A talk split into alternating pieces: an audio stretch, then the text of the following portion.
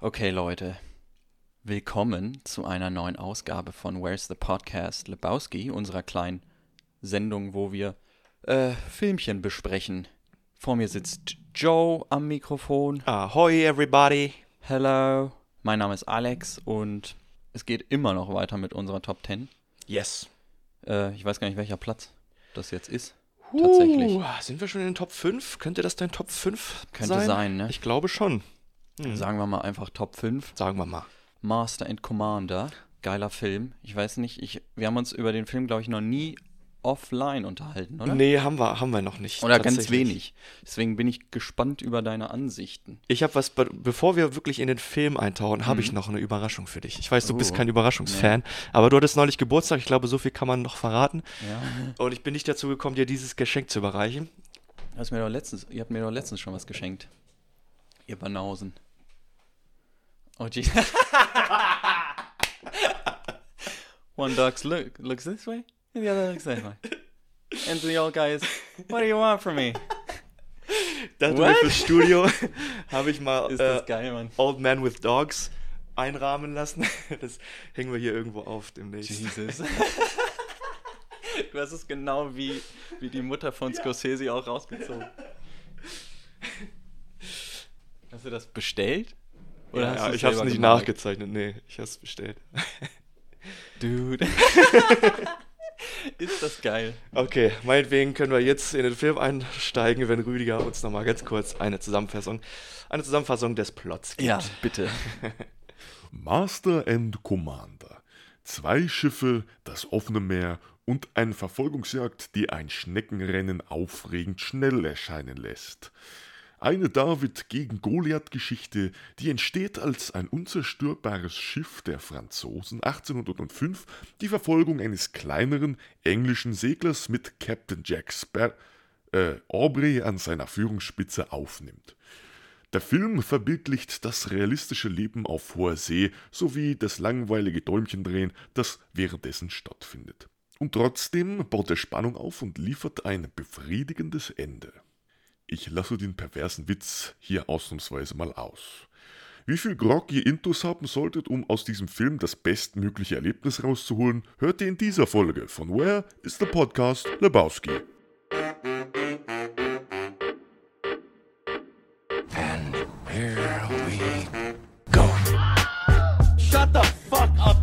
Houston, we have a I'll be back. Where's the podcast? Lebowski. Oh man, I shot Marvin in the face. Why the fuck you do that? What's the most you ever lost in a Podcast. You talking to me? You can't handle the podcast. Okay, trinke ich nochmal einen Schluck. Trink mal nochmal einen Schluck, mein Junge. Von dem extra Ration Grog, die ich dir gegeben habe, weil du deine Kanone in einer Minute zehn abfahren Ei, ei. Wollen wir damit gleich einsteigen? Ich meine, wir gehen wahrscheinlich sowieso nicht chronologisch vor, Nee. vor wie wir das. Ja, ich würde ich würd einfach mal gern wissen, wie du den Film fandest, weil, also für mich ist es einer meiner Lieblingsfilme geworden. Mhm. Wie bei vielen aus der Liste, dass ich gemerkt habe, so ja, den gucke ich mir immer wieder gerne an. Mhm. Und man, je mehr ich mich mit dem beschäftigt habe, desto geiler fand ich den. Ich habe dann über diese Aubrey Maturin äh, Buchreihe mehr, also drüber gelesen und da habe ich auch Bock gekriegt, mal so ein Buch zu lesen. Hast du gemacht? Wenn, nee, habe ich noch nicht Ah. gemacht. Aber wenn ich mit der, wenn ich mit Tom Clancy so ein bisschen genug habe, dann Mhm. werde ich, glaube ich, mal da ein Buch zumindest mal reinstöbern. Kann ich mir gut vorstellen, ja. Ich Weil das habe ja sehr, sehr, äh, man soll halt schwer reinfinden, weil es sehr historisch korrekt ist. Ja. Und auch die Sprache und so. Aber mal gucken. I'll give it a shot. das ist das, was ich an dem Film mit am besten finde. Das ist halt nicht überdramatisiert. Mhm. Es ist, man hätte, es wäre so einfach gewesen, da einen Katastrophenfilm oder sowas draus zu machen oder so, so ein Actionflick. Und er ist trotzdem spannend, obwohl es unglaublich akkurat ist. Ich habe auch tatsächlich ausnahmsweise ein bisschen mehr Recherche darüber angestellt, als ich das normalerweise bei deinen Filmen mache, Mhm. weil ich mir gerne ähm, von Wenn's dir erzählen lasse. Ist, genau. ja. Und ich lasse mir gern von dir erzählen, was äh, da so alles hintersteckt. Aber es hat mich fasziniert. Mir ist auch beim Gucken aufgefallen, dass ich den doch schon mal gesehen hatte. Ah. Aber der war irgendwie nicht so memorable. Irgendwie Ja, ja. ist der, hatte ich das wieder vollkommen vergessen gehabt. Der geht bei vielen unter. Also der ist sehr underrated, finde ich. Ja, ja, ja. Äh, Gerade auch, ähm, nachdem ich mich mit der Recherche beschäftigt habe und herausgefunden habe, dass ähm, ja nicht nur absichtlich äh, historisch korrekt gearbeitet Mhm. wurde, sondern auch wirklich aktiv vermieden wurde zu dramatisieren oder zu übertreiben. Ja. Hat der Film auch echt nicht nötig gehabt. Also es wäre, es wäre, glaube ich, in die Hose gegangen. Finde ich auch. Ähm, mir ist während des Guckens eine Sache die ganze Zeit im Hinterkopf geblieben, und zwar die Serie, die es auf Amazon Prime gibt, Terror. Hm. Eine Serie über ein, ja, eine Katastrophenserie über zwei Schiffe, die von England ähm, über Grönland, glaube ich, und dann nach Auch in der Kanada oben. Genau, nach Kanada oben äh, diese ganzen Inseln ähm, da navigieren und da von oben Kanada erobern oder erforschen wollen und dann im Anführungszeichen im ewigen Eis stecken bleiben. Und das ist halt überdramatisiert wird. Es beruht zwar auch auf einer wahren Begebenheit und das ist wirklich so passiert. Und ähm, was mich daran fasziniert, ist, wie dieses Cabin-Fieber Fieber anfängt und äh, die Leute sich gegenseitig dann auseinandernehmen Ja. oder Meuterei betreiben Ja. und panisch werden. Die haben blöderweise in der Serie noch ein äh, supernatürliches Monster eingebaut, was scheiße ist und vollkommen unnötig, weil das die ganze Situation an sich schon dramatisch und faszinierend genug ist und unheimlich genug. Aber das hat mich daran erinnert und in diese Richtung hätte das ganz einfach laufen können. Ist es Gott sei Dank nicht. Ich meine, das war jetzt die Prime Time von Russell Crowe. Das ist äh, absoluter Hammer. Ich glaube nämlich auch, dass ich das in ähm, der Ära auch geguckt habe. Jetzt zwar nicht 2003 direkt, aber ähm, wann wird man alt genug für sowas gewesen sein? 2009, als ich dann auch Gladiator und Ja. Beautiful Mind und sowas dann äh, so in meine kleine Russell Crowe Phase hatte. Da ähm, habe ich das dann auch weggeguckt, hatte es nur wirklich vollkommen vergessen. Ja. Ich kann, ich kann verstehen, warum man den so unter, also warum der so untergeht. Also zu der Zeit, als er rauskam, der hatte das Problem, dass er zeitgleich mit äh, dem zweiten Herr der Ringe rauskam, glaube ich. Oder Ah. dem, oder dem dritten, ich weiß gerade gar nicht mehr. Ja. Welcher ist Return of the King? Der dritte? Ja, dann kam es zu der Zeit raus. Ach ja. Das ist das Problem, glaube ich, was der Film beim, zum einen beim Box Office hatte und zum anderen. Trotzdem spielt Billy Boy, Boyd ja, in beiden spielt mit. Bei, ja, Der spielt bei beiden mit, naja. Aber ja, äh, richtig cooler Film. Also Hm. hat wieder richtig Spaß gemacht, den zu gucken. Aber auch wie du sagst, wenn, je mehr man dazu gelesen hat und man hat Bock, sich mehr, also ich hatte Bock, mich mehr mit dieser Zeit mal wieder zu beschäftigen. Mhm. So ein bisschen, keine Ahnung, ein Segelschiff ist eh schon cool, auch wenn ich da nichts von verstehe. Ja. Aber, weiß nicht, der Film fängt es ganz gut ein. Und das Witzige ist ja, weil du auch schon gesagt hast, der Realismus in dem Film, es basiert ja im Grunde auf, also der zeitliche Kontext ist gesetzt, klar, Mhm. 19, äh, 1805, ne, napoleonische Kriege, England Mhm. gegen, gegen Frankreich. Aber keine der Figuren ist historisch, also jedenfalls nicht historisch belegt, aber die basieren natürlich auf echten Figuren oder man hat sich an echten historischen Figuren ähm, bedient. Hm. Aber ich finde es gut, dass sie nicht irgendwie Trafalgar irgendwie nachgebaut haben, da Ja. so eine riesige Seeschlacht, sondern die haben sich auf, ein, auf eine Auseinandersetzung sozusagen beschränkt und viel mehr Zeit dadurch gehabt, auf die Charaktere einzugehen und diese Freundschaft auch zwischen Aubrey und Maturin. Hm. Und ja, das hat mega gut geklappt. Ich meine, in dem ganzen Film kommt es irgendwie zweimal zu einem Gefecht, ne? Ja. Einmal am Anfang da, wo sie komplett äh, fertig gemacht werden. Ja. Dann so ein bisschen zwischendurch werden sie gejagt. Und dann am Ende das große, das große kleine Battle, was ja auch schnell vorbei ist, relativ. Ja. Und zwischendrin passiert halt eigentlich nicht viel. Das Alles stimmt. passiert im Grunde auf hoher See bis auf Galapagos, ne? Ja. und alles passiert super langsam, so wie es auf der See ist. Ja. Die werden ja von der von der Acheron oder Acheron gejagt, Ja.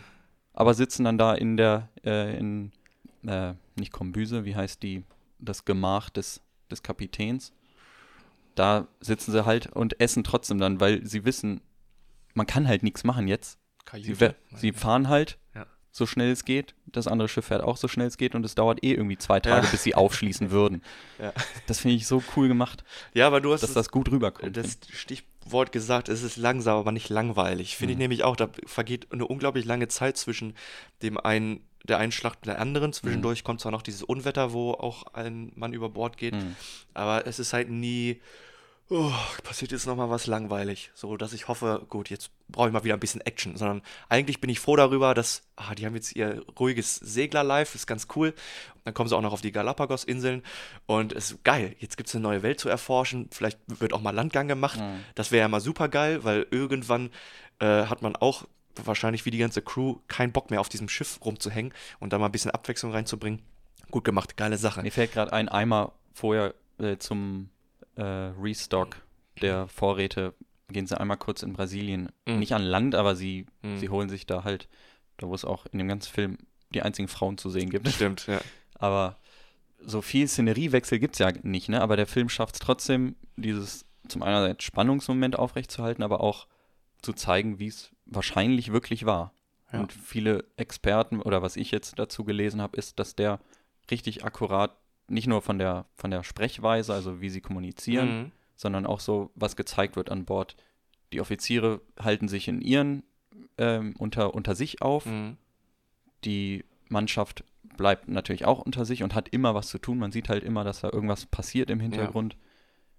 Cool. Macht Spaß, auch mal so nicht auf die Hauptcharaktere zu achten, sondern so ein bisschen den, den Blick schweifen zu lassen am, an Deck. Ja, und man bekommt halt richtig das Gefühl, auch wenn es natürlich größtenteils um die Führungskräfte da geht und vielleicht ein, zwei Crewmitglieder, ähm, man bekommt aber trotzdem durch den Realismus das Gefühl, als wäre kein Mann austauschbar, sondern oder es tut halt schon im Herzen weh, wenn der eine Mann auf hoher See zurückgelassen werden Ja. muss in dem Sturm.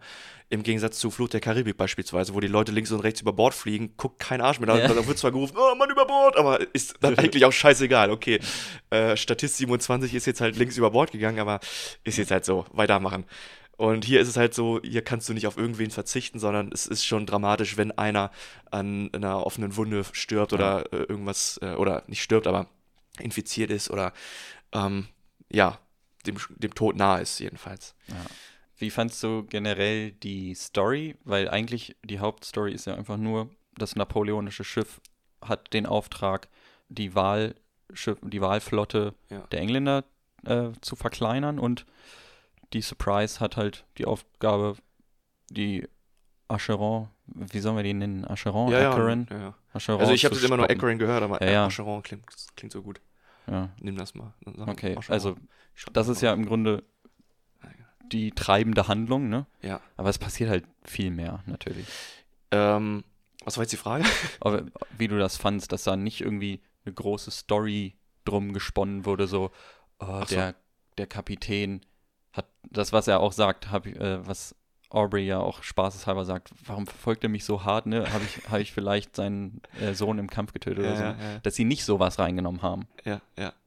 Ähm, ja, finde ich gut. Wie gesagt, hätte mich gestört, wenn es anders wäre tatsächlich. Mhm. Also, also ich finde das gut, dass der Rahmen so groß ist, weil dann die Probleme intern, die sie untereinander haben, Ja. miteinander und so, dadurch in den Vordergrund kommen. Und das ist ja auch cool. Da wird einer, die machen halt den einen Befehlshaber, oder ich weiß nicht, wie diese ganzen, ähm, diese ganzen Ränge heißen. Ja, nee, das weiß ich auch nicht. Äh, da wird der eine, der Jüngere, der dann auch Achso, das sind mit mit, der Crew. Midshipmen ja. alle. Also ich denke mal, das sind Offiziersanwärter alles noch.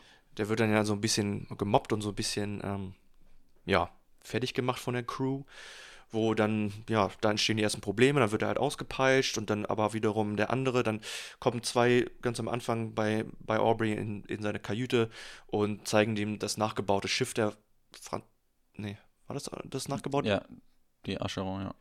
War das das Schiff? Ja. Okay. Ähm, Da gehen wir auch nochmal drauf ein. Ja, okay. Und ich meine nur, also da gibt es halt genug Spielraum, um auf dem eigentlichen Schiff genug Probleme und ähm, Stories zu entwickeln. Deswegen braucht man nicht großartig von außen noch ähm, Geschichte oder Story aufzubauen. Äh, es ist faktisch korrekt, dass die halt auf Jagd aufeinander gegangen sind. Also warum brauche ich da noch Intrige, persönliche Hintergründe? Ja, hätte, ja. Aber ich kann mir das richtig vorstellen, wie, keine Ahnung, so ein, so ein evil Hollywood-Produzent, der will da noch irgendwelche Drama-Elemente einbauen. Ja, So, ja, ja. aber hat der Film halt echt nicht nötig. Mhm. Aber mh, zu, dem, zu dem Schiff, die Acheron, äh, ich weiß nicht, du hast es wahrscheinlich in deinen Recherchen gelesen, dass es, der Film basiert halt nicht auf, ein, auf einem Buch, sondern Mhm. die, äh, Peter Weir hat aus mehreren äh, Büchern von Patrick O'Brien Elemente genommen und Mhm. Handlungsstränge genommen und die dann s- sogar abgeändert. Mhm. Ich meine, geht ja auch nicht anders, ne? Du musst es halt irgendwie, es sind 20 Bücher oder 21 Oh, sogar. wow. Und äh, selbst wenn du dich auf ein Buch beschränkst, ist es wahrscheinlich schon zu viel für einen Film. Aber er hat halt gewisse Elemente, irgendwie eine Schlacht daraus und eine, die Meuterei passiert vielleicht in einem anderen, oder die Fastmeuterei passiert in einem anderen Buchteil. Aber die Acheron ist in den Büchern ein, ein amerikanisches Schiff. Im Film probieren sie es ja so zu rechtfertigen, ja, das wurde da gebaut Ja. in, den, Genau. in Boston gebaut. Das Schiff, worauf die Acheron basiert, ist in echt die USS Constitution. Die war halt damals so ein super modernes Schiff. Und so wie sie es da auch sagen, die wurde halt mit diesem, mit dieser White Oak gebaut, was diese, die 24 Kanonen von, von der Surprise halt nichts anhaben konnten. Mhm. Und das war größer als viele andere Schiffe in der Zeit. Es war trotzdem schneller und wendiger und hatte halt trotzdem die Feuerkraft. War schon geil. Nur die haben in dem Film das geändert, weil die Amerikaner nicht die Bösen sein sollten. Das Ja. finde ich so dumm. Ja. Also es spielte in der, es spielte nicht mehr in der Zeit. Also die haben es, die Buchreihe spielt auch zum Teil in den Napoleonischen Kriegen. Ja. Aber das Gefecht oder diese, diese Schlacht, wo die Surprise die Acheron verfolgt oder die Surprise in den Büchern, spielt halt 1812, ein paar Jahre später, während des englisch-amerikanischen Kriegs. Mhm. Herrlich, dann haben wir vermutlich die gleichen Sourcen herangezogen, um uns zu informieren. Wikipedia. Achso, nee, ich habe ähm, History Buffs Ah ja, geguckt. ah, ja das habe ich auch schon mal geguckt. Ja. Und äh, noch eine kleine Doku. Größtenteils auch über die Effekte und Ja, äh, sowohl okay. Special als auch Visual. Wir History Buffs hatte ich aber auch mal gesehen gehabt. Ja, ja, Also, das war halt mega faszinierend. Auch Thomas Cochrane, auf dem Mhm. Aubrey halt Ja. basiert ist. Was für ein fucking Badass Hier, der Typ ist. dude. ja. Ähm, also von dem, was ich jetzt da mitbekommen habe, der hat, war wohl auch so ein kleiner Aufmüpfiger in seiner eigenen Reihe und deswegen hat er so ein kleines Pupsschiff nur gekriegt Ja. und wurde damit dann aufs Meer gesetzt und hat dann trotzdem riesen Ballereien gemacht. Hat die Leute richtig hinterhältig, oder nicht hinterhältig, aber genauso wie mit diesem Manöver zum Schluss da, als Ja. er so tat, als wäre es ein, ein Whaler-Schiff in, in Brand, ähm, dann die Leute hinterlistig ja, fertig gemacht und haufenweise Schiffe äh, versenkt Ja. und erobert. Also ein richtiger, richtiger Badass. Ähm, ja. Äh, aber es ist gerade da- das und auch äh, diese historische Korrektheit, die mich am meisten fasziniert hat. Ich bin großer Russell Crowe-Fan. Nicht zuletzt seine Rolle in Nice Guys, finde ich, ist äh, auch zu einem meiner Lieblingsfilme geworden in den letzten Jahren.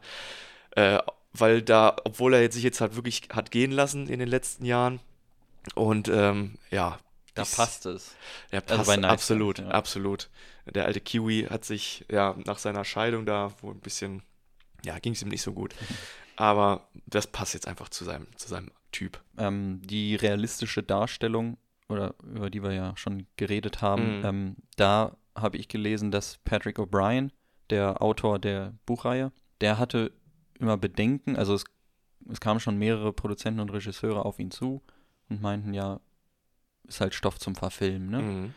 Und er hat halt immer Bedenken, dass dieser Realismus halt zu kurz kommt oder dass es einfach entweder, also die Audience nicht interessiert, ne? Oder Ja. äh, dass es nicht verwirklichbar ist. Aber er hat dann, er war dann auf einer Party von der Surprise, also wo die irgendwie, als sie restauriert wurde oder so, Aha. äh, weil das Schiff gibt es ja wirklich, die Surprise. Also Wusste die hieß damals nicht, nicht, okay. Surprise, die hieß, glaube ich, HMS Rose oder so. Auf jeden Fall bei so einer Restaurationsparty war er halt eingeladen, weil Ja. er das Schiff in seiner Buchreihe ja Cool. regelmäßig äh, reinnimmt. Mhm. Und daraufhin hat er gesehen, wie gut die das restauriert hatten, dass er es gerne halt sehen würde als Film. Und dann, gut, der ist 2001 gestorben, glaube ich, oder 2000, Oh, der echt? Patrick O'Brien. Das heißt, er hat den Film jetzt letztendlich nicht mehr gesehen. Aber er hat wohl sein Okay gegeben, dass es halt verfilmt wird. Und ich glaube, Peter Weir hat da auch noch ein bisschen zu beigetragen, weil der da auch schön eben wusste, worauf er sich konzentrieren soll. Offensichtlich, weil der Mhm. Film ist ja gut geworden. Der Aussie Man. Guck gerade mal, was auf Peter Weirs Filmografie noch drin drauf ist. Äh, Truman Show weiß ich, aber sonst weiß Ja. ich nicht so viel von dem. The Way Back kenne ich nicht. Nö, sonst kenne ich hier auch nichts drauf. Ich dachte nur, da ist vielleicht noch irgendwas. Aber es ist ja, es wird ja Oh, auch. doch, Dead Poet Society. Ah, ja, stimmt, Robin. Williams, okay. Ja. Okay, ja. Aber es wird auch jetzt, also seitdem der Film raus ist, wurde schon spekuliert, dass es halt noch mehrere Teile geben soll oder Ja. geben wird. Ich weiß nicht, wie es jetzt aussieht.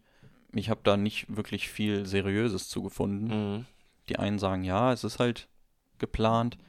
Ich glaube, der Film hatte echt das, wie gesagt, das Problem, dass da Herr der Ringe zu der Zeit Mhm. so richtig big war und alles abgeräumt hat und jeder nur deswegen ins Kino ging. Vollkommen in Schatten gestellt, absolut.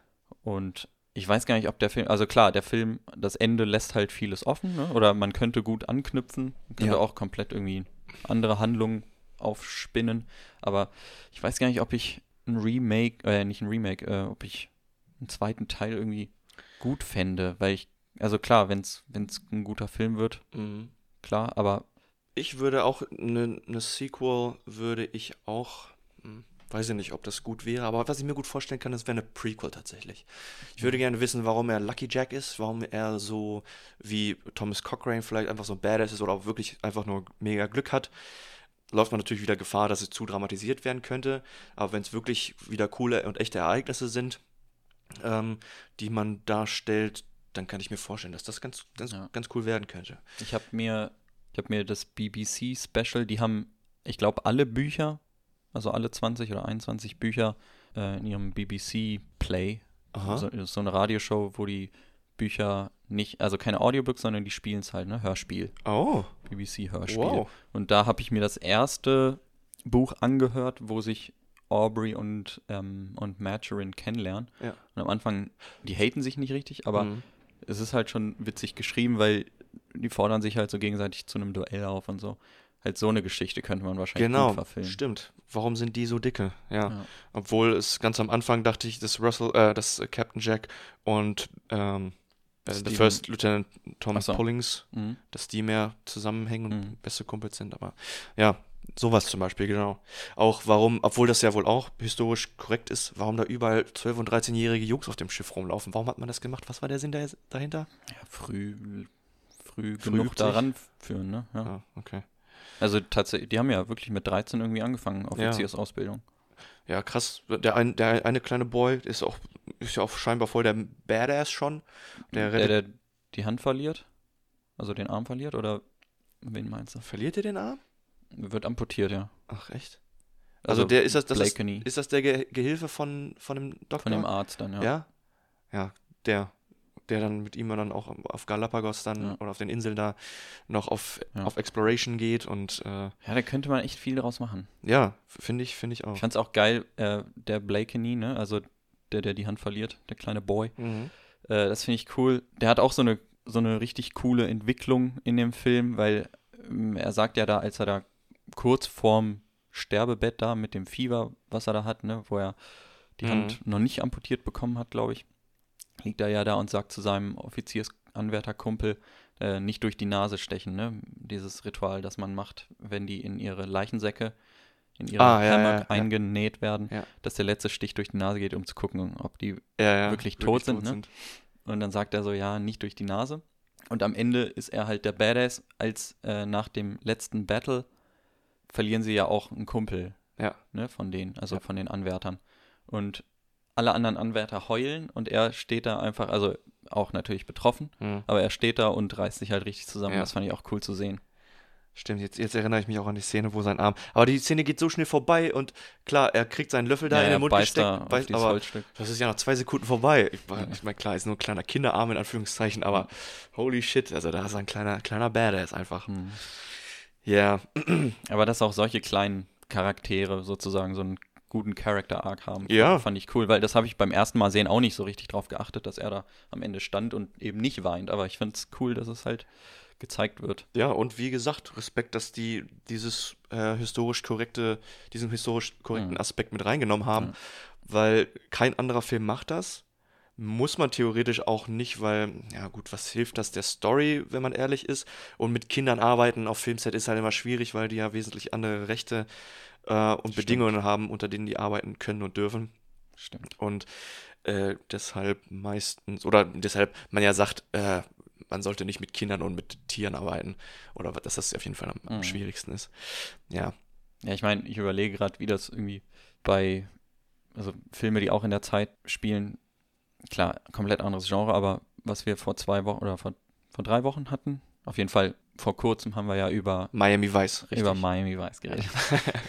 äh, über äh, Fluch der Karibik geredet. yes. Und da, der Film will ja gar nicht realistisch, Ja, ja. realistisch an sowas rangehen. Ne? Also da hätte wahrscheinlich gar keiner drauf geachtet, wenn da im Hintergrund irgendwie so 13-jährige Jungen in Uniform, äh, in Offiziersuniform Mhm. rumlaufen würden.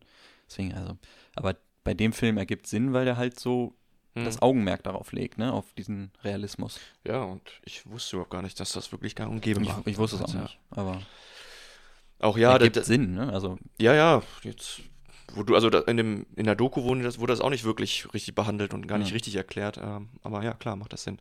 Und ähm, Aubrey sagt ja auch, dass er, als er so alt war wie die, unter Lord Nelson da gedient hat und so.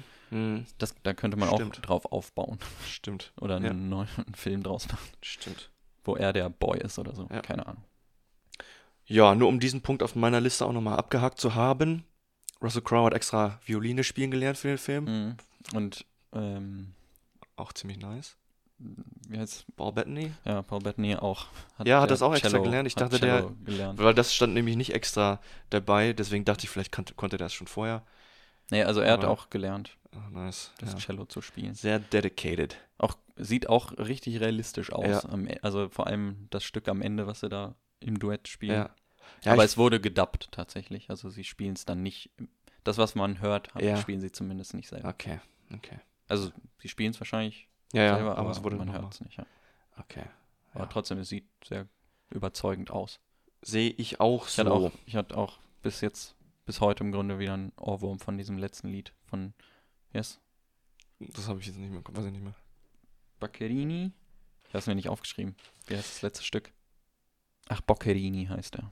Der Komponist Ja? Luigi Boccherini. Und was hat der, wie heißt das Lied? Das Lied heißt Musica Notturna delle Strade di Madrid. Ah, Ich kann kein Italienisch. Aber das klingt professionell, gut ausgesprochen. Ähm, wir gehen gleich mal auf die praktischen und visuellen Effekte ein, Ja. wenn wir aus der Werbung zurück sind. Cool. Bis gleich.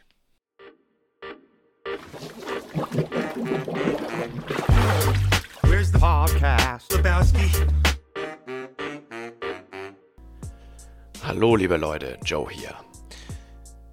Ihr habt das mit Sicherheit gemerkt, dass wir immer nur die gleichen sieben Werbungen in Dauerschleife schalten.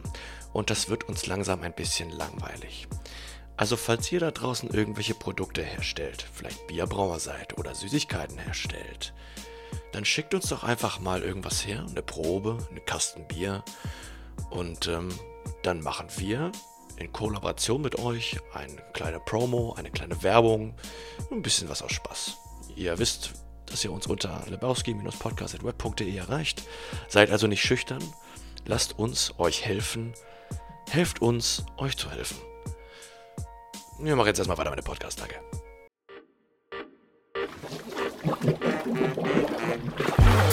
Where's the podcast? Lebowski. Viele, viele praktische Effekte. Mhm. Ich habe dazu habe ich mir tatsächlich nicht so viel äh, angeguckt. Also die Doku, Mhm. ich meine, sie, hast du die bei YouTube gesehen? Mhm. Ja, ich meine, sie gesehen zu haben, habe ich mir nicht angeguckt. Nicht aus Desinteresse, sondern weil ich wusste, dass, äh, dass das dein Metier ist. Ich werde mir die wahrscheinlich nochmal angucken. Ja, es ist faszinierend. Ich habe nur gesehen, dass sie, die Surprise gibt es wirklich, also die ist Mhm. auch schwimmfähig tatsächlich. Die haben auch auf hoher See gedreht, weiß ich. Ähm, aber sie hatten auch noch irgendwie so ein, ein Replika des Schiffs, was auf so ein, was gelagert ist, ne, auf so Mhm. einem Gimbal, damit sie es, damit sie Wellenbewegung sozusagen Mhm. nachahmen können. Das habe ich gesehen. Nice. Was, was gibt's da noch? Dann einer meiner Lieblingsbegriffe natürlich, weil das aus den, aus den Federn der Wetter Workshops und aus den Werkzeugen der Wetter Workshops stammt.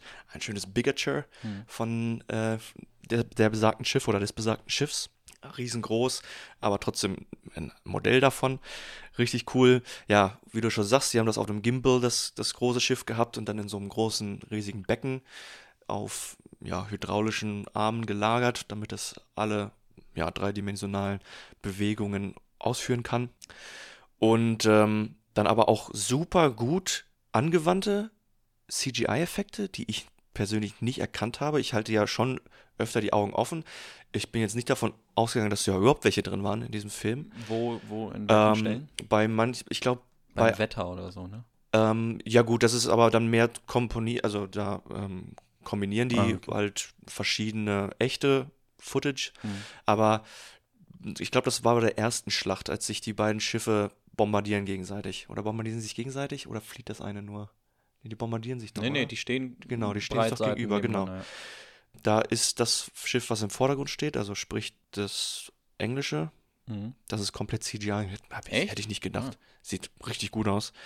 Ähm, genauso wie das Kanonenfeuer von allen, von allen Seiten. Obwohl das zum Beispiel auch nicht CGI ist, sondern das haben sie auf einem Bluescreen gefilmt und dann überall eingesetzt. Ja. Aber die Effekte sind der Wahnsinn. Also für so eine zwar dramatische, aber ja, nicht dramatisierte Ja, Szene ja. halt Das ist halt, perfekt angewandt, sieht geil aus. man sieht halt auch so richtig, es kommt richtig das Chaos rüber, aber es ist jetzt Mhm. nicht so, dass es irgendwie übertrieben wirkt, sondern so stellt man sich das oder so stelle ich mir das vor. Richtig, Chaos. damals das das habe ich mir auch aufgeschrieben, tatsächlich, ja.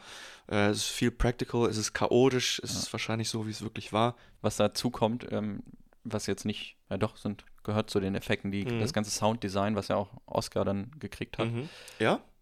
das trägt halt auch mega dazu bei. Also dieses ganze Mhm. Kanonenfeuer, wenn die Kanonenkugeln da lang sch schwirren, Mhm. das klingt so krass geil. Ich habe mir das, habe ich dir vorhin schon erzählt, ich habe mir das nochmal unten äh, auf dem großen Fernseher bei uns im Ja. Wohnzimmer ähm, mit den Boxen angehört und Ja. mal richtig aufgedreht. Heute Morgen um halb zehn. nice. Äh, und es klingt so geil. Das ist so, das, das lege ich dir nochmal ans Herz und hör dir das mal hier an. Ja, werde ich mal machen. Die ersten zehn Minuten des Films, bis sie da, also bis sie dann in, den, in die Nebelbank verschwinden, das sind ja echt nur so zehn Minuten. Ja, ja. Die haben echte Kanonen auch aufgenommen, die haben in den ganzen USA gesucht, wo die halt solche 18 Pfünder finden Mhm. und dann die wirklich auf Holz feuern lassen und dann halt da mit Mikrofon rundherum alles, also wie der Schuss abgegeben wird, wie der, wenn er einschlägt, wenn er über einem rüberfliegt und Mhm. das dann wirklich eingebaut. Das finde ich so cool und es kommt richtig gut rüber. Ja, es gibt auf YouTube auch zwei kleine, ja, eine Doku ist es jetzt nicht, aber zwei kleine Interviews mit Adam Savage, der ehemalige Mythbuster, der zum einen nämlich äh, Captain Jacks Uniform gekauft hat, Ja. Weil er natürlich ein Rie also nicht die Original, sondern ich glaube, die ist nachge nachgestellt, aber er ist halt auch so ein riesen Nerd, was das Mhm. angeht und hat eine super große Sammlung an Kostümen und Filmrequisiten. Aber an dem Film hat er nicht selber mitgewirkt. Nee, nee, da hat er nicht mitgewirkt, aber für eine Mythbuster-Folge haben die getestet, ob durch äh, eine Bassanlage eine Bowel-Movement provoziert werden kann. Also Mhm. ob man dadurch ähm, ja, aufs Klo muss oder ob man dadurch den, den Schließmuskel, den, die Mhm. Kontrolle über den Schließmuskel verliert. Und die gleiche Firma, die das mit denen getestet hat, die den ganzen äh, Subwoofer zur Verfügung gestellt haben, hatten dann irgendwie Jahre später, als der Film dann rauskam, eine neue Anlage und neues Soundequipment gekriegt und haben Adam und äh, Jamie Heineman eingeladen, um mal kurz vorbeizukommen. Und um die Soundanlage zu testen, haben sie diesen Film gespielt oder haben sie die ersten zehn Minuten, so wie du es auch gemacht hast, den vorgespielt, weil da wirklich ein mega geiler Effekt mit rüberkommt Ja. und wirklich ähm, alles perfekt äh, ja, gehört und aufgenommen werden kann. Also kann ich mir gut vorstellen, werde ich mir dann nochmal richtig, Ja, richtig anhören in voller Qualität. ja. Coole Sache. Noch weiteres zu den Effekten. Ich weiß, ich habe gelesen, ich weiß, dass sie äh, in diesen Bachas-Studios in Mexiko gedreht haben, da wo das, was sie extra für die Titanic angelegt haben, Mhm. dieses riesige Becken, Genau. wo diese Miniature oder Bigature von der Titanic damals auch äh, gedreht wurde, da haben sie auch äh, die Surprise, glaube ich, oder ein Modell von ihr reingestellt Ja. in dieses Becken. Sah auch, ist echt riesig. Ich habe das Ja, ne? gesehen. Also wie gesagt, auch von den Wetter Workshops hergestellt, Hm. diese geilen, geilen Modelle. Ja, was soll man da noch zu sagen? Ist, ja, clever, cleveres Film, Filme machen. Also die Szenen auf, auf ganz hoher See, also klar, du hast es auch schon erwähnt, die sind mit einer. sind meistens diese Establishing Shots. ja, ja, ne? genau. Mit der Endeavour oder wie hieß das Schiff, dann wirklich rausgefahren und ähm, konnten damit dann einmal ums Kap segeln oder weiß ja nicht, wo sie, wo sie lang gesegelt sind, mit der Filmcrew, die das alles dann aufgenommen haben. Und das in Kombination mit sowohl den Miniaturaufnahmen als auch den Echtaufnahmen auf dem, ja, in dem großen Becken auf der echten Bühne, in Anführungszeichen, ist geil. Das, man hätte es nicht besser machen können. War auch ordentlich Budgetfilm, ne? Also der war, äh, war kein Budgetfilm, sondern es war, hatte, der hatte ein ordentliches Budget. Ja, das 100 weiß ich gar nicht. 150 Millionen. Oh, wow. Und ich fand das schon erstaunlich, weil ein Film, was nicht irgendwie aus irgendeinem vorher bestehenden Franchise kommt, einfach mal so, Mhm. ne? Peter Weir war jetzt nicht, also für mich jetzt nicht irgendwie ein Regisseur, der halt auch safe irgendwie ein gewisses Publikum anzieht, Mhm. sage ich mal, ne? Er ist kein Nolan oder Ja. kein Ta- Tarantino. War halt risky. im Ja. Grunde, ne? Hat sich bezahlt gemacht, Ja. er hat irgendwie 220 oder 212 eingespielt Oh, in zwei, also in dem Jahr, in dem er rauskam, 2003. okay. Aber war jetzt, also die haben, glaube ich, mit mehr gerechnet. Ja, ich denke mal, Aber die es werden. Ist, äh, es ist ein Nischenfilm, wenn du so willst, ne? Also, Ja, ja, ich denke mal, die werden Glück gehabt haben mit Russell Crowe, dass der viel angezogen hat noch. ja, stimmt. Und ähm, ja, ja, es ist. Paul Bettany war der damals schon so. Ich glaube nicht. Also so Groß. richtig erst mit Marvel jetzt, aber. Warum? Was spielt der Marvel? Da spielt er Vision, da spielt er. Zuerst in den Iron Man-Filmen war er nur die Stimme von Jarvis. Und dann in, glaube ich, Age of Ultron. Nee, wann wird er zu einer echten Figur? Ich glaube Age of Ultron. Hm. Da wird er dann zu dem sogenannten Vision, weil er den Vision Stone hier oben auf seinem Kopf hat. Ist scheiße zu erklären, kompliziert zu erklären, interessiert dich sowieso Nee, nicht. Aber äh, er spielt seitdem einen echten Charakter. Ich kannte ihn nur noch aus ähm, dem Da Vinci Code-Film, ah, oh ja. wo er äh, Silas spielt. Ja. Der, der sich auf jeden Fall selbst Peitscht. auspeitscht. Jo. Äh, wo spielt er noch mit? Also, der, der spielt denn erstaunlich viel mit, Ja. als ich mir das mal angeguckt. Und Beautiful Mind spielt er auch mit? Oh. Solo, Star Wars Story, gut, ja. Solo, wen, wen spielt er da? Dryden, den Drahtzieher, den Hauptbösewicht. Ach ja, ja, ja. Aber ich war sonst, noch bei gut, Rogue sonst One. echt viel, viel Marvel, ne? Captain America, Ja, ja. Avenger, Avengers. Und jetzt nicht zuletzt, äh, oder zuletzt äh, WandaVision auf Disney Plus. Wenn wir schon über, über ihn sprechen, über Paulie? über Paul Bettany.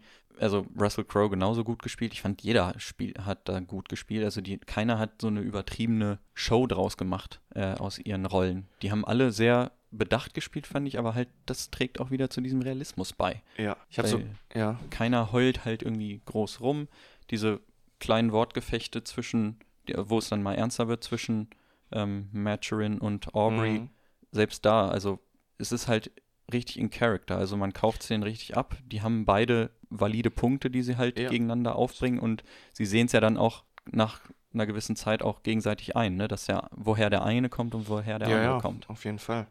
Und die kommen sich ja auch netterweise entgegen, jeweils. ja. Der eine dem anderen. Also, Ich glaube, das ist auch ein Hauptpunkt Punkt, äh, in, der, den, in der Buchserie, so wie ich das schon rausgehört und rausgelesen habe, dass deren Beziehung halt noch mehr als im Film im Vordergrund steht. Ja. Weil der Film wird dem, finde ich, gerecht, ohne Mhm. die Bücher jetzt gelesen zu haben, aber ich fand das gut, dass sie es so gemacht haben. Nee, finde ich, finde ich auch. Deswegen meine ich ja. Also deswegen müssen die Situationen, die Probleme von außen gar nicht so Ja. groß sein, weil die Situation untereinander oder das Zwischenspiel ähm, von Charakter zu Charakter die Story allein tragen können. Was ich jetzt, worauf ich nochmal eingehen wollte, ist, sind so die Manöver und das, was so mit und auf dem Schiff generell so passiert. Mhm. Sind so ein paar Sachen, von denen ich nicht verstehe, was das bedeutet. Beispielsweise, das zieht sich von vorne bis hinten durch, diese Sanduhr, die da andauernd umgedreht Mhm. wird. Was, weißt du, was das, ist? Das ist, ähm, um die Geschwindigkeit zu messen. Also du brauchst ja die Zeit und dann lassen die halt den Faden mit den Knoten ins Wasser und Ach. messen in der Zeit halt die Knoten. Das dachte ich mir, aber ich habe nie gesehen, dass, also zumindest vielleicht habe ich nicht darauf geachtet, dass sie den, das Seil mit den Knoten reingelassen haben.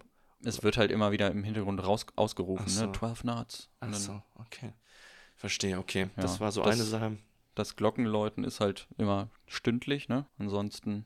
Hm. Und wie messen sie das? Da muss dann auch einer die ganze Zeit Sanduhr. mit der Sanduhr. Vielleicht ist es auch die Sanduhr, die die Stunde misst, ich weiß nicht.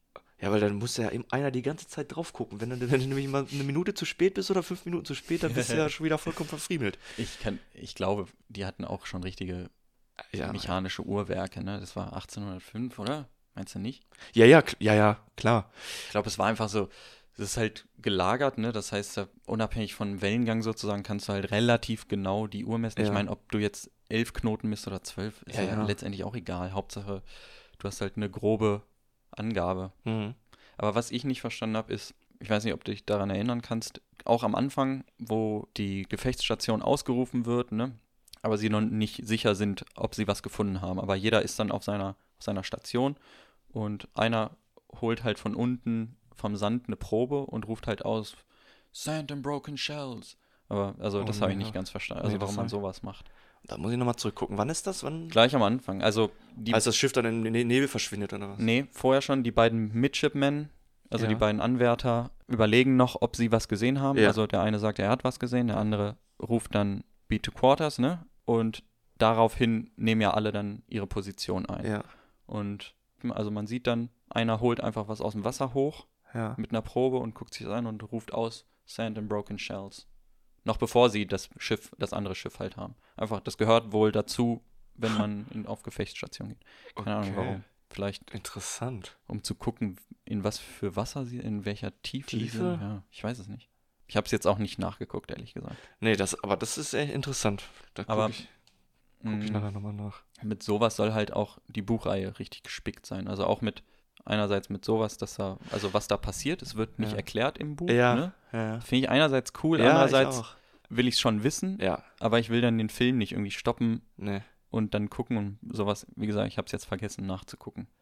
Ja, die ganze Seefahrt das ist für mich so ein Buch mit sieben Siegeln. Also ich, ich würde da gern so viel drüber wissen, aber das ist so kompliziert alles. Auch ähm, der eine hatte auch auf seinen Fingern, was, hold fast Hold fast, ja. drauf. Was heißt das jetzt noch? Ich meine, die ich auch rufen das auch öfter, aber Ja, egal. Okay. ja, Ja, also, was scheint zur tiefen Messung ja zu dienen. Tiefenmessung. Okay. Aber ja, davon ist ja der Film voll, ne? Also dieses Jargon, was einfach nicht erklärt wird, Mhm. aber auch das, was du eben meintest, auch die Manöver, die später durchgeführt werden, ganz zum Schluss zum Beispiel, ähm, zerstören sie ja erst die, den einen Mast, also sie zielen halt gezielt Ja. auf den Mast, sie nehmen ja sogar von den Kanonen hinten die Räder ab, dass sie weiter nach oben Hochkommen, zielen ja. Und dann fahren sie hinter das Schiff, weil sie wissen, an der Seite kommen sie eh nicht rein Mhm. also an die Seitenbeplankung und sie feuern dann von hinten einmal quer durchs Schiff Ja. durch. Das war halt auch eine, eine echte Taktik. Also man muss erstmal zu dem Punkt kommen Ja. ne, und das andere Schiff Ja, manövrierunfähig machen natürlich. Aber das war halt so ein tödlicher Schuss, den du dem Schiff dann, Ja. also Raking Fire nennt sich das. Ah. Und auch geil gefilmt, so einmal quer durchs Schiff, Ja. die Kugeln einfach ungebremst durchballern. Ja. Muss ganz schön scheiße gewesen sein. ja, es war ja auch dann äh, nicht die Ku Kanonenkugel selbst, die auch Leute dann umgebracht hat, Ja. sondern die Splitter Ja. des, der Holzfassade oder Fassade der Holzwände, die durch die die Kugel durchgeschlagen ist, die die Mhm. Leute dann durchbohrt haben und dann tödliche äh, Wunden hinterlassen haben. dass da gleich nach dem ersten Gefecht, in, in den ersten zehn Minuten, dass da irgendwie nicht mehr passiert. Ich meine, Mhm. klar, so ein paar Verwundete hier und da und auch nur ein Schiffsarzt. Ja. Äh, aber der Blakeney hat dann seine Splitter da im Arm. Mhm. Das muss doch mehreren passiert sein. Einmal Denke ich mir dann immer. Ja, ich finde auch, also klar, warum? Ja, ein Arzt an Bord, richtig. Er wird dann selber noch angeschossen zum Schluss. Gehen wir da auch direkt mal auf ein. Ähm, zwar hat er seinen kleinen. Boy als Gehilft. Ja, Alter, wie dumm. Ich hätte diesem Typen den Kopf Ja. abgerissen, verdammte Scheiße. Und er operiert sich dann selber die Kugel raus. Immerhin an Land. Ich meine, ich bin Tischler. Ich habe jeden Tag nach der Arbeit hunderte von Splittern Mhm. in meinen Fingern, die ich dann rausziehe. Und das ist schon scheiße und tut weh. Und selber das zu machen, ist zum Kotzen. Und dann unter seinen Rippen eine Kugel rauszuoperieren, leck mich fett. Das ist brutal badass. Und ähm, ja gut, was muss man dann auf so einem riesigen Schiff noch als Crew haben und wo ähm, bleiben die alle? Köche, klar. Tischler oder Zimmerer, die dann das Schiff wieder auf Vordermann bringen. Das heißt aber auch, du musst das Holz irgendwo lagern. Und keine Ahnung, du musst Lebensmittel und alles überall. Also manchmal wundere ich mich echt, was so alles auf so ein fucking Schiff drauf passt. Ja, äh, am Anfang wird ja eingeblendet sogar, dass da 197 Souls an Bord sind, 24 Kanonen, 197 Seelen. Und Weißt du auswendig? Du Nerd. Ja, ich habe es mir aufgeschrieben. Ich kann mir nichts merken. Wie heißt du nochmal? Lucky ich denke mal, dass die werden ja, das wird nicht deren erstes Rodeo sein da. Also jeder wird da irgendwie tischlerisch, äh, tischlerisch, Nee, das ist, Tischlerfertigkeiten schon haben. richtig tischlerisch begabt sein. Klar, der eine kann es besser, der andere schlechter, ne? Dann kann der eine gut kochen.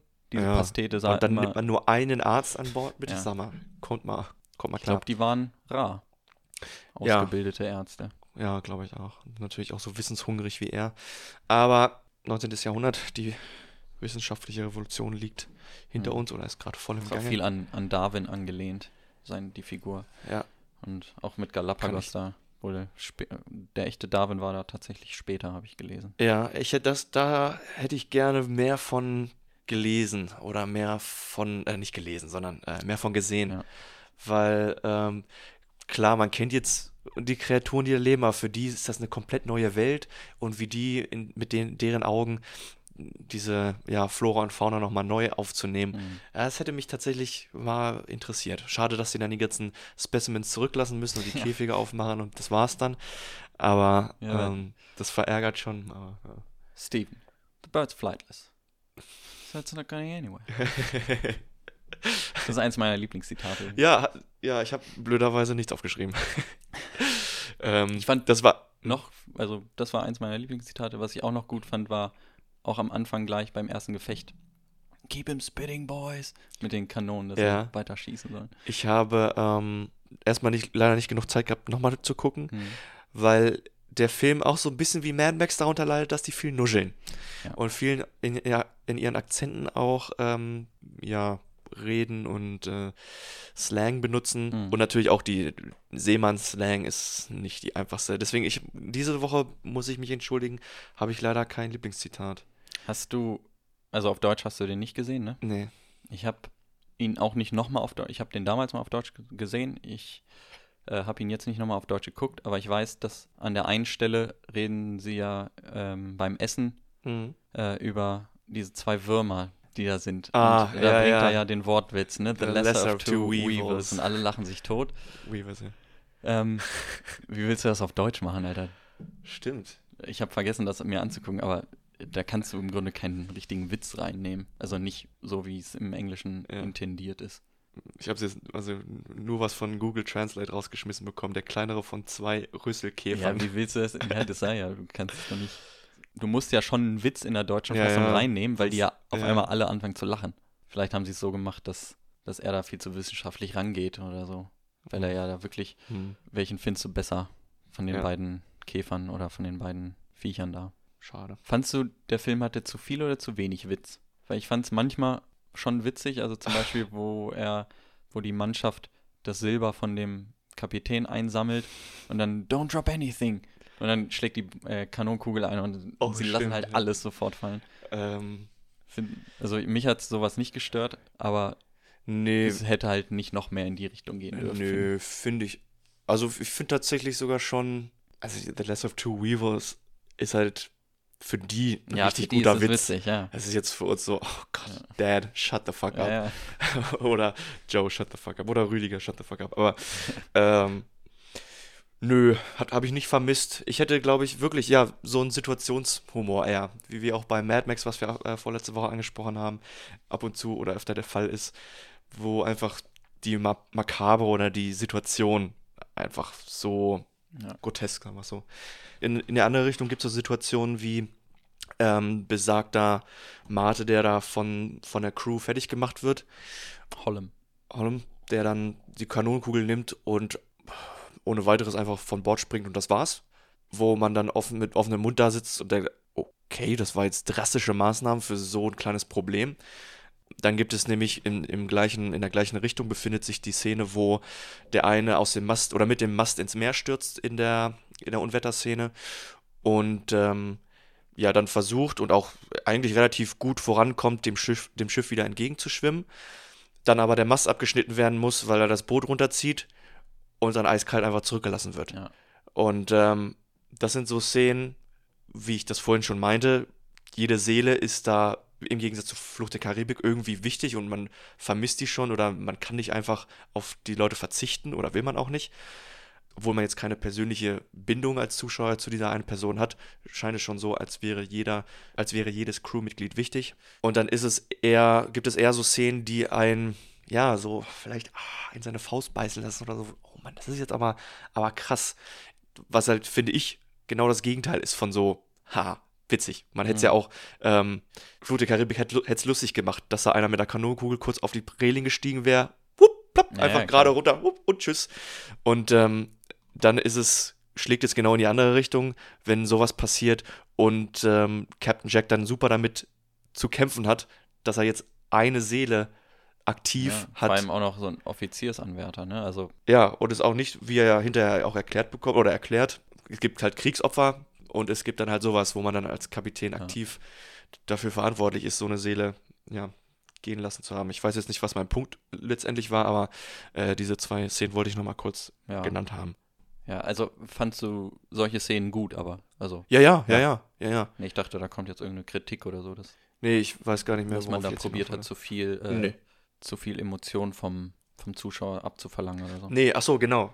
Das meinte ich auch. Ähm, das war genau die richtige Menge an Ja. Emotion, dass es mehr in die dramatische Schiene ging, anstatt zu, zu versuchen, lustig zu sein, Ja, auch wenn es ja schwierig ist in solchen Situationen oder in solchen Filmen überhaupt, richtig Witz aufzubauen, der dann meistens hinten runterfällt und stumpf erscheint, anstatt wirklich witzig.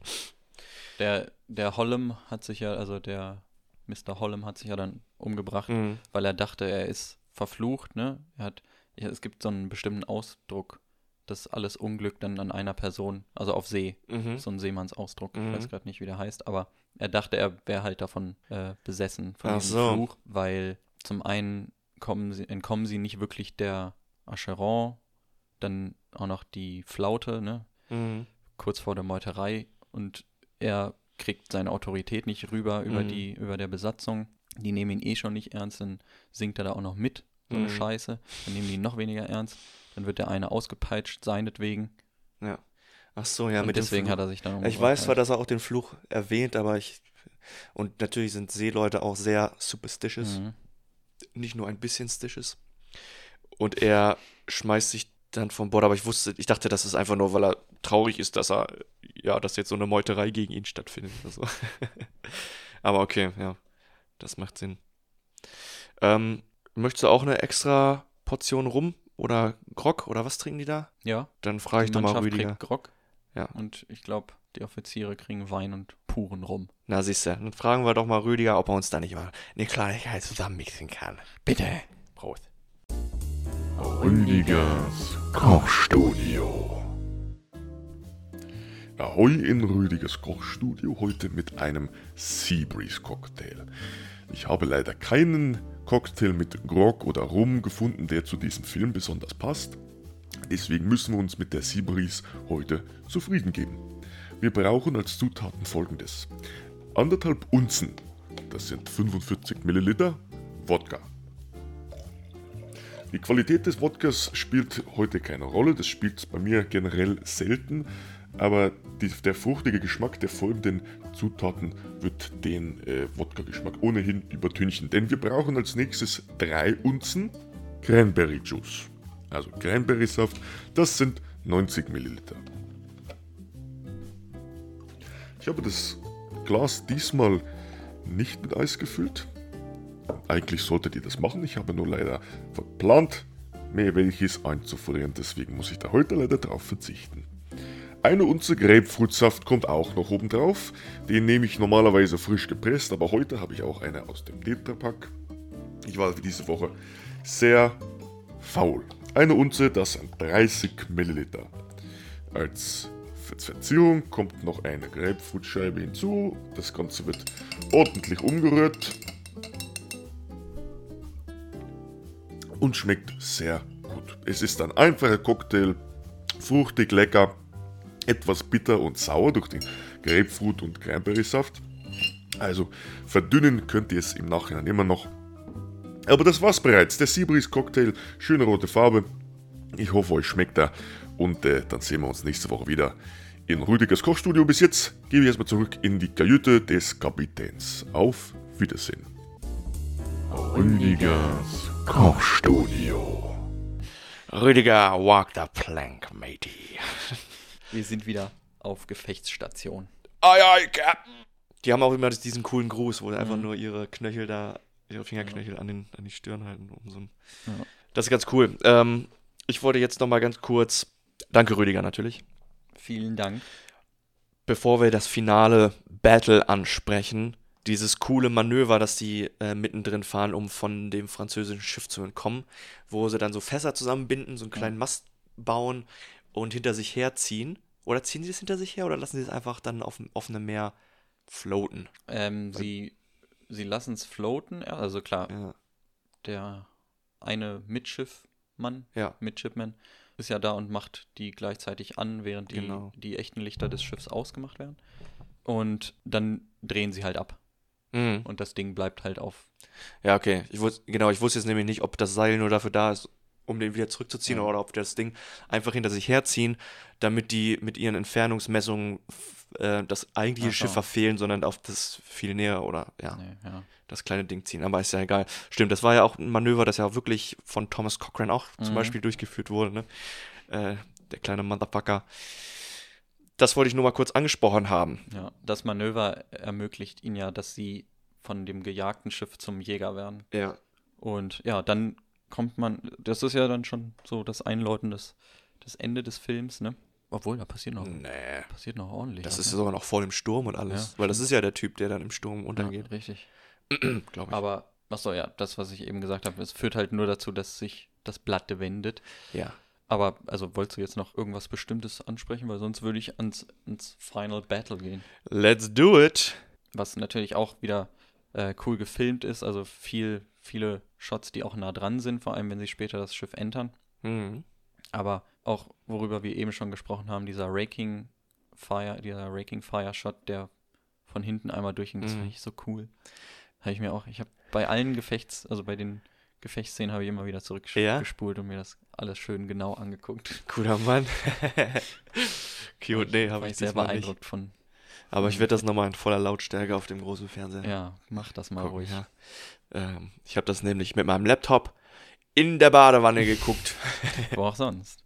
Wo auch sonst. Hab mich da nämlich auch wie der Typ gefühlt, der dann auf offenem Meer verloren gegangen ist, außer dass meine Badewanne schön heiß war und ich ein Bier daneben stehen hatte. Ja, ähm, geiles Battle. Ich hatte es vorhin schon angesprochen. Viel praktische Effekte. Ähm, es ist schön chaotisch. Die entern dann das französische Schiff, sobald die halt durch Kanonenfeuer und vorher schon genug Leute ausgenommen oder ausgenockt hatten. Und ähm, da sieht man dann aber auch, ähm, da kommt, da sieht man so ein bisschen das ehrenwerte Kämpfen und dass da noch so ein bisschen Ehre hinter, hinter solchen Battles steckt. Der französische Kapitän ist schon tot, als Aubrey dann äh, unter Deck geht und das Schiff ähm, ja von ihm jetzt bezwungen wurde oder die Mhm. Crew von ihm jetzt äh, bezwungen wurde und äh, der französische Arzt noch sagt, jo, hier ist das Säbel oder das Schwert. Das wollte er, dass du das hast. Äh, ist irgendwie sehr ehrenwert und War das generell eine gängige Art und Weise damals? Also, Weiß ich nicht. Ich würde mir wünschen, dass es so ist, Ja, weil ne? ich finde das wirklich, ja, ehrenwert ich und auch ähm, eine gute Geste. ja, dann ist es wirklich nicht einfach nur Rache nehmen. Und deswegen hätte so eine Story wie, ähm, was wir am Anfang meinten, mit, ja, habe ich vielleicht seinen Sohn im Krieg irgendwann mal getötet und deswegen ist er stinkig auf mich. Vielleicht, ja, dass Ehre einfach einen viel größeren Part spielt. Ja, da hätte man, da hätte man viel draus machen können. Ich fand es aber gut, dass das französische Schiff halt nie wirklich gezeigt wurde. Hm, Also es wurde halt als der Verfolger dargestellt und man hat den, die französischen Soldaten oder mh, auch den Kapitän ja immer nur durch dieses Fernrohr gesehen. Ja. Wie er halt auch durchs Fernrohr. ja, ja, das fand ich richtig. so cool. Das blitzt dann Das auch ist halt so. wirklich so, was soll auch anderes gemacht werden? Der Ablauf auf einem Kriegsschiff ist halt in der Zeit der gleiche wahrscheinlich. Obwohl ich es tatsächlich schade finde, dass gerade dieses legendäre Badass-Schiff, das so Mhm. verstärkt ist und so krasse Wände hat, so eine krasse Hull, das hätte ich tatsächlich gerne doch mal äh, ja, in näheren Aufnahmen gesehen. Auch wenn es ganz cool ist, ja, was du schon sagst, dass der Kapitän auch niemals wirklich gesehen oder erwähnt wird, dass ähm, das so eine mysteriöse Figur ist einfach. Den sieht Ja. man, wie du schon sagst, ist immer geil. Ich glaube, zwei oder dreimal passiert das, wo die sich dann gegenseitig Mhm. so angucken. Voll geil. Ja. Ähm, aber es bleibt halt immer so ein Mysterium drum, genauso wie der Nebel am Anfang, das halt so schön verhüllt und die, man sieht ja wirklich nur noch ganz kurz, ganz in der ersten Szene, wo, wo es im Nebel verschwindet und dann einfach nur das Aufleuchten des Kanonenfeuers, oh, Und dann kommt auch erst der Schall an, das finde ich auch Ja, so gut. ja, das ja, machen so viele richtig. Filme auch falsch. richtig gut gemacht. Obwohl mich, obwohl ich mich wundere, ähm, klar, die fahren zwar erst in den dichten Nebel rein, aber können die das englische Schiff dann trotzdem gut sehen irgendwie? Oder? Ich glaube nicht. Ich glaube, die hatten es vorher einfach schon verfolgt und gesehen und die haben einfach nur auf so eine auf so eine Situation gewartet, wo sie halt komplett verhüllt waren, denke ich mal. Ja, okay. Aber Ja, okay. sie, ich denke mal, dass das französische Schiff auch weiß, dass es halt so ein modernes Schiff ist mit wesentlich mehr Besatzung, wesentlich mehr Kanonen und Mhm. es wusste ja anscheinend auch, dass es weiter schießen kann. Also Ja. es hatte ja die wirksameren Kanonen. Die Surprise, ich meine, wann hat die angefangen zu feuern? Die, die verging ja irgendwie mehrere Minuten, Mhm. bis sie erst in Reichweite waren mit ihren Kanonen. Ja, ja, Während das Schiff schon seine dritte, vierte Salve da abgegeben hat. ja. Das heißt, die waren sich sicher, auch wenn sie nur erstmal ein paar Salven rauskriegen, egal ob die wirklich effizient treffen oder effektiv treffen.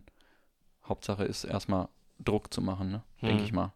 Ja, ja. Also so habe ich mir das erklärt, warum Ja, ja, klar. Aber ja. Good stuff. Ja, gut. Ähm, Hast du, hast du irgendwelche Kritikpunkte am Film? Ich meine, ich kann dir sagen, ich fand so ein bisschen, haben wir eben, oder haben wir am Anfang schon drüber geredet, dass der Film nicht wirklich, auch wenn nicht viel passiert, äh, dass der trotzdem spannend bleibt. Ich finde, Ah. so ein paar Längen hat er, aber je öfter ich den jetzt auch wieder geguckt habe, so schlimm, wie ich es vorher dachte, ist es nicht. Ne? mhm. Ich, äh, ich würde jetzt nicht drüber spulen. Ich habe jetzt, ich habe zwei kleine Kritikpunkte. Ähm, der, der eine ist, dass das ein Film ist, den man, glaube ich, mehr als einmal gesehen haben muss, damit er, damit man richtig Gefallen daran hat, glaube Mhm. ich. Entweder das oder man sollte sich vielleicht in diese Historie ein bisschen einlesen und diese ähm, ja, Akkuratität vielleicht ein bisschen mehr wertschätzen. Ich weiß halt nicht, ob das jetzt ein Negativpunkt ist, weil bei Nolan ist es nichts anderes. Ja. Da muss man den Film auch öfter gucken, um wirklich alles mitzukriegen, obwohl es beim ersten Mal gucken schon ein geiler Film ist. Aber hier ist, glaube ich, wird, das, wird er besser, je öfter man den guckt. Ja. Ähnlich wie bei Miami Vice. Ich glaube, das ist kein Negativpunkt. Nee, glaube ich Also, auch nicht. wenn Aber man den- den Film guckt und dann halt, man wird recht schnell merken, glaube ich, ob man den gut findet oder nicht. Und wenn man den Mhm. gut findet, so ist es bei mir, ich habe dann Bock, den irgendwann nochmal zu sehen. Also, Mhm. Ja, aber bei mir war es jetzt beispielsweise so, das war jetzt zwar schon das, dass ich mir das erste Mal gucken, aber das ist ewig lange her, ich habe Mhm. mich an nichts mehr daran erinnert. Jetzt beim Gucken, ich hab, kann jetzt nicht sagen, dass, das, dass, ich, dass ich den richtig gut fand beim Mhm. ersten Mal gucken. ja. Dann habe ich mich informiert und habe durch dieses, diese Recherche und durch, dadurch, dass ich jetzt weiß, dass das alles historisch einfach so akkurat ist und auch absichtlich so gemacht wurde, fand ich den Film umso besser. Und jetzt hätte ich auch nochmal Bock, den nochmal zu gucken. Aber das ist jetzt kein normaler Prozess, den jeder Autonom Nee, Normalverbraucher so durchgeht. Aber gut, jeder Das wie er ist, mag. das ist, glaube ich, auch der Grund, warum der halt so ja. unter dem Radar von vielen verschwindet. Oder selbst wenn man den guckt, keine Ahnung, wenn der mal im Fernsehen läuft, als Blockbuster angepriesen oder so, dann guckt man Mhm. sich den an. Und vielleicht, ja, weiß nicht, im, im Fernsehen würde ich mir den Film nicht angucken. Weil da hätte ich nicht die Muße für, weißt du? Ich weiß, was du meinst. Ja, ja. Ich, ich finde, ja, ja, dafür ist er halt wirklich Ja. zu undramatisch oder zu. Ja, aber das ist für mich auch, wie du, für dich ja auch, ein Plus, großer Pluspunkt. Was der zweite ähm, Nitpick, den ich noch habe, ist, dass ich mir gewünscht hätte, dass es ein bisschen wie bei Fluch der Karibik, da ist es halt eine gesunde Abwechslung zwischen, du befindest dich auf dem einen Boot, dann auf dem Mhm. anderen, dann auf Land, dann auf dem einen Boot, dann auf dem anderen, dann auf Land. Ja. Es ist immer schön oft Szenerie wechselt, was erfrischend ist. Ja. Und das fehlt ja, weil du nur auf dem Boot bist die ganze Zeit. Und ich bin persönlich jetzt kein großer Bootmensch. Mhm. Ähm, wenn das jetzt ein U-Boot-Film gewesen wäre, noch schlimmer. Aber ähm, das wird mir ein bisschen zu Ja. ja, einengend oder zu ja, trist. Ja. Weiß ich nicht. Ja, es ist auf jeden Fall sehr, sehr eintönig, die Szenerie. Also, ja, es spielt nur auf dem Boot, bis Mhm. auf eins, zwei Ausnahmen. Aber einerseits ist es halt natürlich diesem Realismus geschuldet, ne, der, den sich der Film äh, verpflichtet Mhm. hat. Ist ja auch, also meiner Meinung nach komplett richtig. Deiner Mhm. Meinung nach, deiner ja. Meinung nach ja auch. Ja.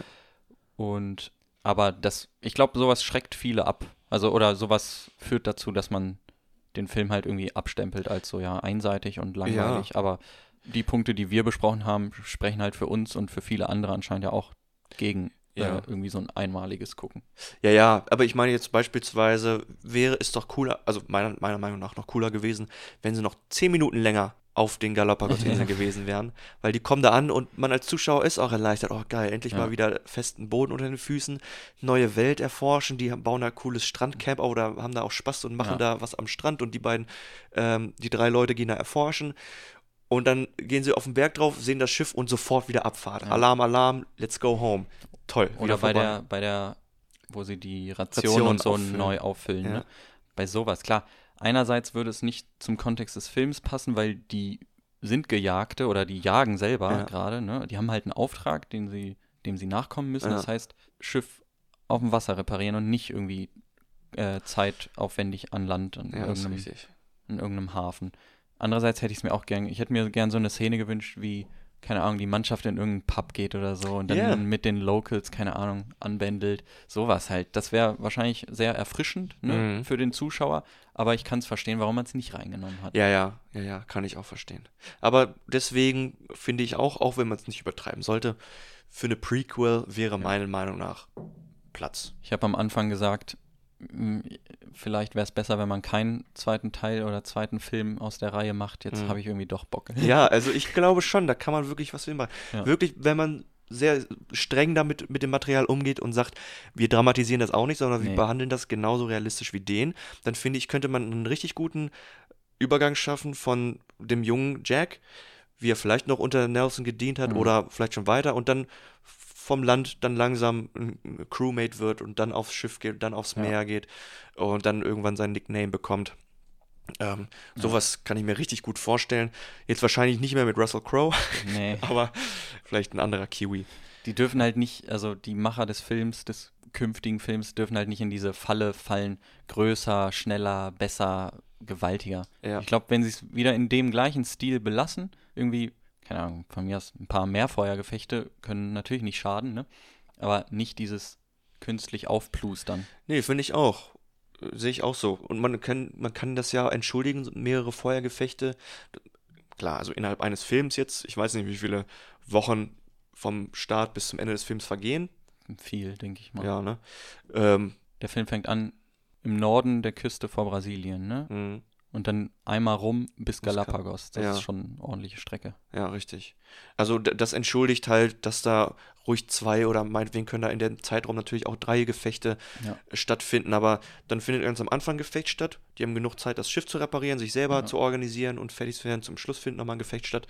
Aber es gibt noch andere Sachen, die interessant genug wären, den Film, ja, zwei Stunden lang laufen zu lassen. Wie lang war dieser Film jetzt?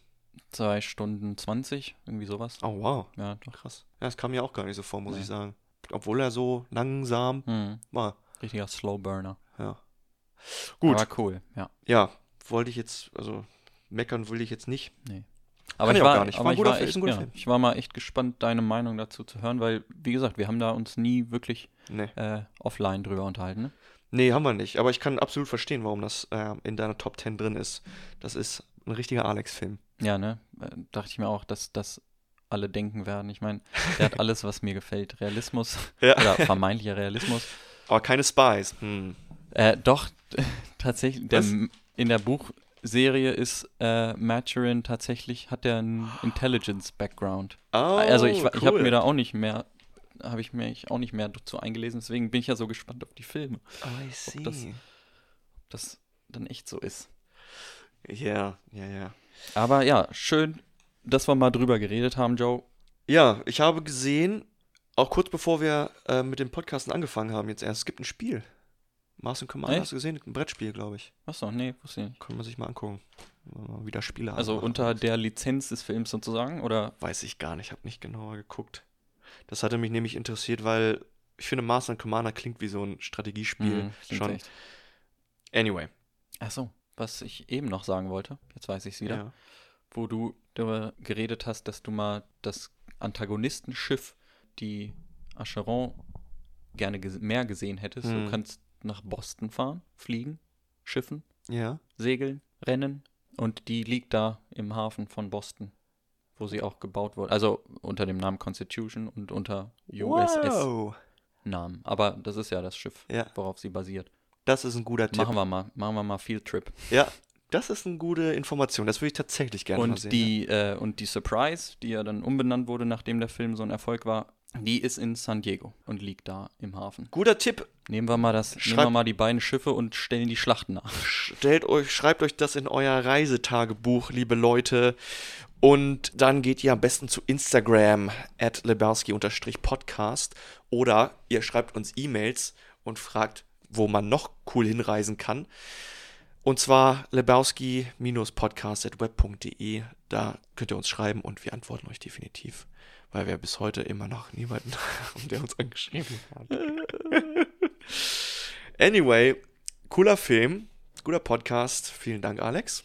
Vielen Dank dir. Wir freuen uns nächste Woche auf einen weiteren Dystopie-Film, ein weiterer Film, der in der Zukunft spielt. Unsere letzten zwei Filme, Mad Max und die Star Wars-Geschichte, alles Zukunftsscheiße. Jetzt sind wir nochmal in der Zukunft. Blade Runner 2049. Es wird wieder eine große Bildgewalt. Es wird bunt und cool und dröhnende Musik geben, aber es ist ein geiler Film. Ich freue mich. Ich mich auch. Bis zum nächsten Mal. Bis dann. Ciao, ciao. Love you.